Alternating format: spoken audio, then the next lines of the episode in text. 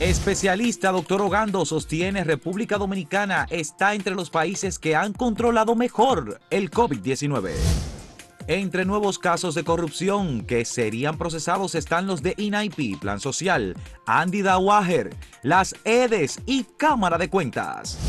Extensión de programas de ayuda es posible gracias a la mejoría en calidad del gasto estatal, revela ministro de Economía Miguel Seara Hatton.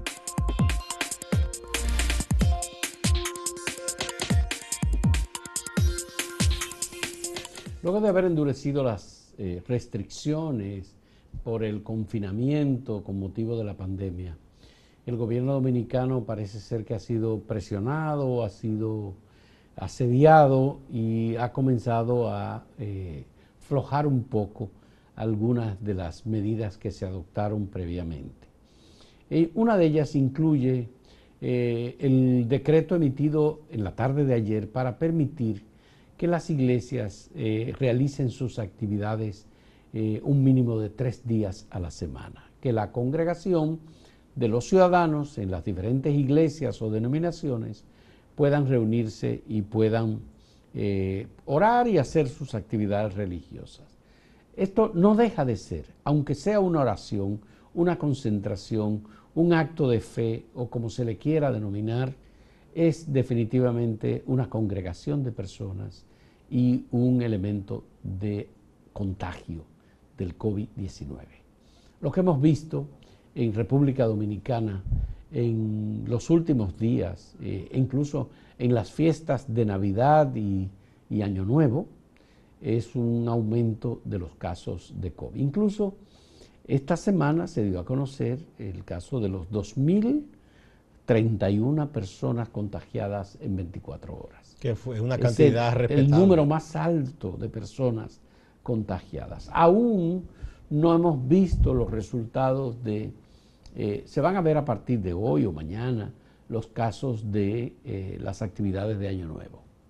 La celebración por el Año Nuevo, las fiestas que se celebraron en muchos lugares, algunas clandestinas, pero actividades que la gente no Yo diría que se va a, comenzar a ver falta a partir de hoy, porque quizá mucha de esta gente, si no ha sentido ningún síntoma, no se ha ido a tomar una prueba, ¿verdad?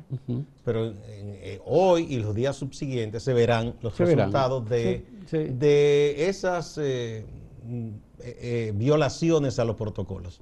Mira, con lo de las iglesias yo creo irracional la posición de las iglesias. Comenzaron a presionar, a criticar, pero hay que recordar algo. Cuando empezó todo esto, la provincia que estaba en el tope y con más casos y más problemas era la provincia de Duarte. ¿Tú recuerdas? Sí, claro. Pues una de las personalidades de la provincia de Duarte que primero se contagió y él mismo admitió que había cometido, que hizo una imprudencia, fue el obispo eh, Fausto, Mejía, Vallejo, que celebró una ceremonia en la Catedral Santa Ana con muchísima gente y no se tomaron la previsión y él mismo después admitió que eso no estuvo bien. Entonces las iglesias, sí, reciben muchísima gente y quizás en medio del fervor de la fe se olvidan ciertos protocolos. Y, ahí, es un factor de, contagio, ¿no? Esa reunión. Entonces, además hay una cosa, estas medidas últimas que se tomaron era del 1 al 10. O sea que el día 10 ya se iban a revisar o quizás cesaban algunas. ¿Cuál era la desesperación de las iglesias? Yo no entiendo. el 10 es el domingo. Exacto, yo no entiendo. ¿Por qué hacerlo ¿Va a disminuir el número de sus feligreses? ¿Va a decaer la fe? No piensa que no, que tiene una fe muy firme, no. Y obviamente por encima de eh, las actividades propias de las iglesias está eh, la autoridad del gobierno y la responsabilidad del gobierno para defender la integridad y la salud de los ciudadanos de República Dominicana. Ya había gente eh, hablando hasta que eso era una violación de la libertad de, expresión o de culto. Por Dios. Eh, aquí hay gente que hace cualquier cosa y que no le importa. Incluso muchos de esos que asisten o presiden actividades religiosas no creen que el COVID sea un elemento que pueda eh, constituir un riesgo, un peligro. No importa. No les importa, sencillamente. Obviamente el gobierno tiene que actuar de una manera distinta y en este caso es lamentable que el presidente haya tenido que emitir un decreto le torcieron el brazo al presidente para permitir que las iglesias comiencen a volver a reunirse. Y creo que le asistía razón a quienes decían, bueno, pero si se permite, eh, ¿verdad? Una reunión, sobre todo esos cultos de los neoevangélicos, que son muy fervorosos. No, la Eucaristía o las celebraciones litúrgicas ahí. No, no, pero más, más que la católica, los evangélicos son, son muy efusivos y y entonces usted sabe que hablan en lengua y hacen muchísimas cosas y algunos caen en una especie de trance, ¿verdad? Sí, pero esos son, son, son los menos. Sí, pero los hay, pero, pero eso, eh, son pequeñas iglesias en los barrios que se atestan de personas y entonces eso es peligroso. Entonces muchos decían si se permitía eso, no había lógica en que no se permitiera a alguien, por ejemplo, ejercitarse con una bicicleta que va a guardar distancia en un espacio como un parque, una vía, una ciclovía, o, caminar con, con distancia, ¿verdad? Eh, entonces, también, si se lee bien el decreto, porque mucha gente se confundió, ya se permitió que la gente sí puede ejercitarse. Entonces, que yo creo que eso, eso sí es una medida eh, saludable y que no, no daña. Bueno, la otra cosa, señores, es que saludamos, nos satisface mucho la incorporación del doctor Jesús Félix Iglesias, un eh, profesional de la salud que ha tenido infectólogo que ha tenido prestigio internacional y muy alto prestigio nacional como parte o responsable de un equipo de programas especiales dentro del Gabinete de Salud. Ah, es, una, creación de una responsabilidad nueva. De una responsabilidad nueva. Él ha sido un dirigente del área de salud del Partido Revolucionario Moderno. Él aspiró a la senaduría por San Pedro y perdió. Eh, y evidentemente se quedó fuera en esa batalla política. Eh, es verdad que inicialmente él dio unas declaraciones que inapropiadas, inapropiadas digamos, eh, sobre el tema del contagio y el COVID. Él como infectólogo y como especialista en investigaciones médicas y particularmente en temas vinculados con la infancia o la niñez, es una persona de gran conocimiento y prestigio. Y eso pues eh, es un reconocimiento que el gobierno ha incorporado a una persona con gran experiencia. yo, yo creo que aquí por médicos no fallamos. Aquí yo creo que una de las áreas profesionales que ha contado con mucha gente que se ha preparado aquí y fuera de aquí es la medicina. Tenemos excelentes médicos. Muchos y muchas. En áreas distintas, especialidades. Eh, sí, porque se ha especializado mucho. Porque él es infectólogo, por ejemplo, y él dirige el departamento de infectología del hospital. Hay buenos, eh, mucha gente que, que, trabaja todo eso, ¿no? Ya, eh, Qué bueno que... es un buen signo. y ojalá que, que él desarrolle nuevas ideas y que se pongan en práctica. Bueno, yo vi que Ibelice Acosta, la directora de salud comunitaria, viceministra de salud, estaba muy contenta, igual que Raquel Peña, la coordinadora del gabinete de salud del gobierno, con la incorporación de Jesús Ferigil. Vamos a una pausa, antes vamos a ver la pregunta del día. Así es, tenemos una pregunta para ustedes, ¿se vacunará usted contra el COVID-19 y por qué? Hay dos opciones, sí o no. Veamos los resultados en un momento.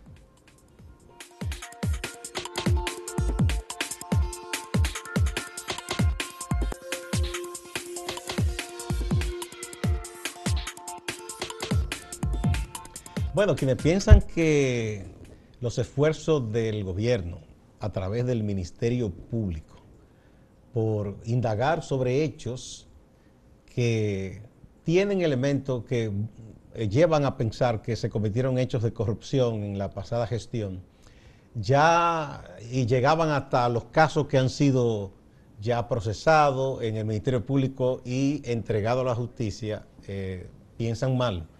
En este primer trimestre, por lo que se ha sabido, se llevarán otros casos ya formalizados del Ministerio Público a la justicia. Entre esos casos están todo el tema de las EDES, que eso ha sido escandaloso por lo que se ha ido revelando, está lo de la propia Cámara de Cuentas, que pueden ser imputados quienes estuvieron ahí por perturbar, obstaculizar o esconder situaciones que pudieran dar lugar a investigaciones en el Ministerio Público. Y, hay de los miembros de la Cámara dispuestos a decir muchas verdades. Por el caso de la señora Valenciano, ¿no? Que exactamente, que ella, ella fue siempre un voto disidente. Y parece ser que en ese caso de la Cámara de Cuentas también intervino el Poder Ejecutivo. Sí, sí, eso es lo que, eh, eh, incluso con, no solo con hechos que se pedía que se investigaran, sino con declaraciones de algunos patrimonios escandalosos, de gente que estuvo muchos años en en ministerio y esas cosas. Y por otro lado, tú recuerdas el caso de los codinomes. Codinomes. Ahí está, por ejemplo, el caso de Andy Daguarro, eh, economista muy destacado, que eh, fue uno de los archivos precipitados de la pasada gestión del Ministerio Público. Parece que también lo hubo con José Salcedo Gregorio Libre y con eh, José Manuel Guzmán. Pero en este caso específico, ¿qué pasa? Tú sabes que hay un plazo después que se archiva para entonces pedir una revisión. Y eso como que se quedó ahí, pero en medio de la transición y esos días, Guido Gómez Mazara, que es dirigente del PRM, sometió un recurso diciendo, espérese, eso no se puede cerrar. Entonces lo sometió en el tiempo. Ese parece que es uno de los expedientes también que serán revisados y, parece que Andy lo van a invitar a tomarse un cafecito. En el Ministerio Público. En el Ministerio Público. Bueno, Yocasta Guzmán ha tenido que ir, ya ayer estuvo otra ah, bueno, porque hay otro... Por el caso de INAIPI. INAIPI y lo del plan social de la presidencia que dirigía la señora Iris, ¿Tú recuerdas el caso de una computadora? que ella llevó, de cuajo y una serie de cosas. Bueno, esos casos eh, van a estar, según la información que tiene Guido, él dice que no, que eso y Guido eh, ha podido... Él ha ido depositando documentos antes de cambiar gobierno y ahora, y él, y él mm, en esa entrevista que le dice, me dice que él no puede adelantarse y decir cosas, porque, pero que ha sido llamado varias veces por las autoridades del Ministerio Público y han conversado sobre documentación que él depositó. Y dice que hay interés y que en el primer trimestre veremos cosas. Bueno, estos casos, por supuesto, que eh, ponen en evidencia que el Ministerio Público está actuando con, mucha eh, lentitud, pero al mismo tiempo aparentemente lo está haciendo de acuerdo a un criterio muy sopesado de la Más que lentitud, yo, yo, diría con cuidado. No, es de que ir con pie de plomo. Exacto. Es decir, que no haya posibilidad de falsear o de eh, escabullirse a alguien. O dejar cabos sueltos. Por una situación inesperada eh, en, estos procesos. Y evidentemente la Procuradora General de la República es la que eh, con, el, con la Procuradora Adjunta Jenny Berenice Reynoso como directora de persecución son los que están al frente de esta cuestión y uno tiene la expectativa. Por ejemplo, yo no sé por qué se ha tardado tanto el expediente del asfalto caliente. Ahí hay un caso de 11.500 millones de pesos que fueron distribuidos irregularmente. Y eso está más que demostrado. Está toda la documentación. Seguro que eso se está trabajando. Eso incluye a Gonzalo Castillo directamente. Y obviamente hay otros casos que, también son importantes. Eh, tú mencionabas hace un momento el caso del sector eléctrico. El caso del sector eléctrico toca directamente a Danilo Medina.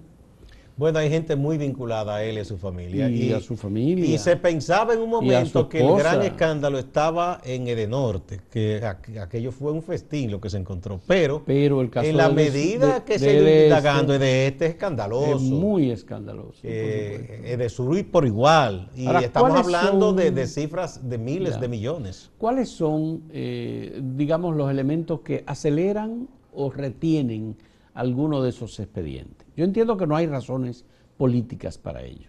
No, no, yo, yo por ejemplo, en el caso del asfalto caliente, como es una materia muy especializada, seguro que se está consultando a gente que sabe de, sobre ese tema, ¿verdad? Eh, no solo de las negociaciones, que ya se corresponde a los abogados, sino sobre ese tema, ver por qué cuesta esto, qué, cuánto cuesta en el mercado, por qué se hizo así, por qué no se el Ministerio Público en el caso del calamar gigante, no, del calamar gigante no, en el caso del antipulpo, reveló que había procedido con las medidas de coerción contra esas personas por tres razones. Una porque estaban eh, haciendo grandes transferencias de recursos de bancos e instituciones para mover el dinero e invisibilizar. Tratar de que no se le siguiera el rastro.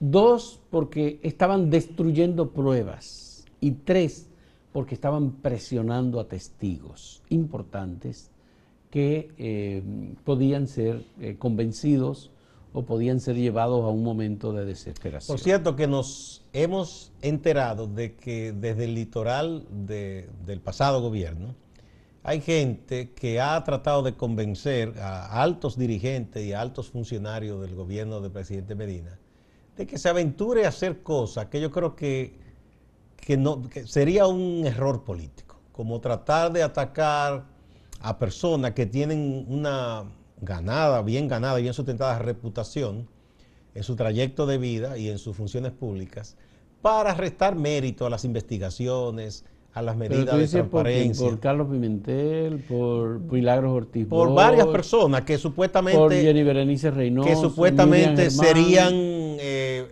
foco de campañas de denuestos y de imputaciones falsas. Lo digo porque eso se hace en la política. No, no, eso se hace y, sería extraño que no lo hicieran. De hecho, son hasta poco creativos, porque de, eh, hay uno de esos sectores que está tratando de crear, como fue exitosa la Marcha Verde, y el verde de hecho ha sido también asumido y reivindicado por el movimiento de mujeres que luchan por sus derechos, una supuesta de que marcha azul, por eso no ha tenido ningún eco.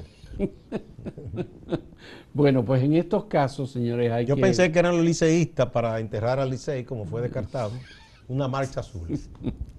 bueno, eh, es que eh, eso surge como un movimiento casi espontáneo. Marcha verde. Marcha Verde. y eso desde el mismo seno de la, población. Fue en el mes de enero del 2017. 21 de enero se hizo la primera marcha. Se venía preparando desde diciembre incluso. Y realmente fue una extraordinaria. Y eso se fue sumando, fue una ola, una ola social. Sí, fue una extraordinaria manifestación que se reunió por primera vez en la 27 de febrero con Máximo Gómez y que recorrió la 27 de febrero bajando por la Doctor Delgado y luego pasando frente al Teatro Nacional. No, por la 30 de marzo. Por la 30 de marzo. hacia el Parque Independencia. Estuvimos ahí, sí, sí. Eso fue extraordinario. Extraordinaria, una marcha realmente, pero fue espontánea, ahí hubo de todo. Pero no, no, eh, eso, copy-paste no, no, dan resultados. No dan resultados. Vamos a otra pausa y vamos a ver la pregunta de nuevo. ¿Se vacunará usted contra el COVID-19? ¿Por qué? ¿Sí o no? Son las dos opciones. En un momento volvemos.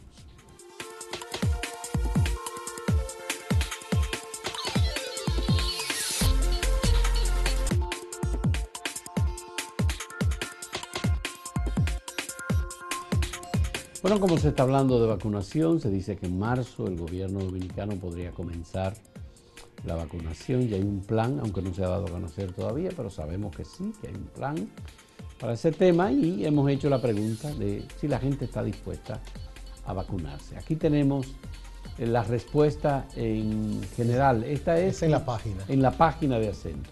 73.87% dice que sí, que tiene intención de vacunarse.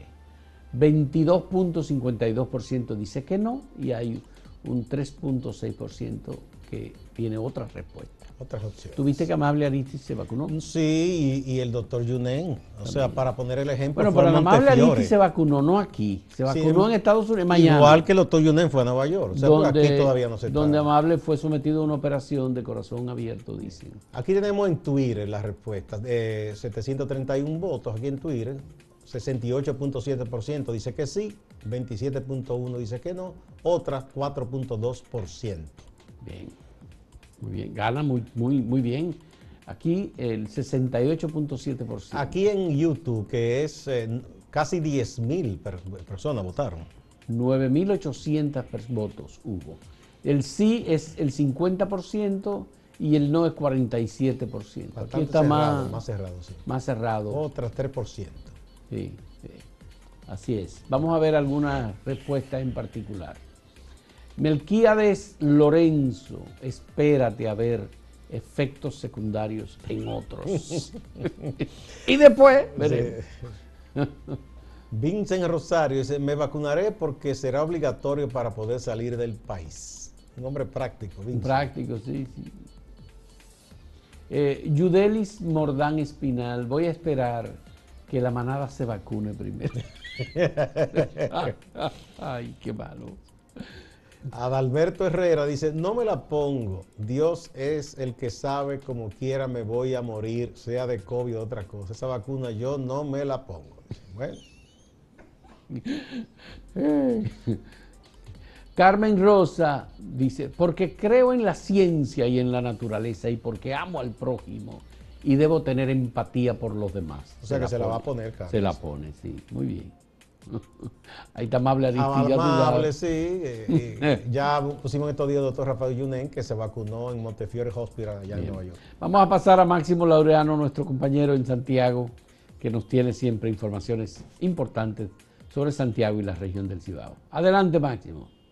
Gracias, saludos. Iniciamos con el Hospital José María Cabral Ibáez. La dirección de este centro de salud ha anunciado que ya se habilitó una línea telefónica para consultas a distancia. Esto con la intención de ayudar en todo lo que tiene que ver con la prevención del coronavirus. Se trata de un hospital que recibe pacientes, usuarios, desde las 14 provincias del Cibao. Y entonces por eso han tomado ese control. A propósito del coronavirus, las autoridades del Ministerio de Salud Pública también anuncian que en los jardines del Gran Teatro del Cibao se han habilitado de nuevo espacios donde los ciudadanos y ciudadanas pueden asistir lunes y viernes para realizarse las pruebas PCR. Cambiamos de tema. El fuego ocurrido en la calle Veler esquina RC Tolentino, en el área monumental. Ha llamado mucho la atención porque se quemó un local del Partido de la Liberación Dominicana. Y surgen versiones. Lo quemaron a propósito, fue un incendio de manera accidental, pero eso tienen que responderlo los departamentos de investigación del Cuerpo de Bomberos de Santiago y la Policía Nacional, que ahora arrancan con unas averiguaciones para descubrir esos detalles. Hay que agregar que habían dos casas contiguas a este local del PLD que también se quemaron. Dos casas que tenían importancia histórica por su diseño y por su tiempo de construcción. Pasamos a la justicia, la jueza del primer juzgado de instrucción, Clara Vargas, se reservó el fallo. Estamos hablando del juicio preliminar que se sigue a Ambioris Nepomuceno Rodríguez, este señor que está acusado de la muerte de la abogada Paola Languasco, un caso ocurrido en junio del año 2015. Recordamos que este señor había huido hacia España y luego fue traído al país en un proceso de extradición. Abel Martínez, el alcalde de Santiago, ha opinado sobre el anuncio hecho por el gobierno relacionado al aumento de salarios de los policías, pero agrega que también se deben tomar en cuenta los miembros de las Fuerzas Armadas. La gente del PRM ha reaccionado y ha dicho, oh, pero el alcalde de Santiago, que fue presidente de la Cámara de Diputados, estuvo tanto tiempo en el Congreso, 16 años corrido en el gobierno del Partido de la Liberación Dominicana y nunca habló de ese aumento salarial. Bueno, son cosas de los partidos. Distante pero pendiente, actualidad y objetividad desde Santiago. Siga la programación de Acento TV.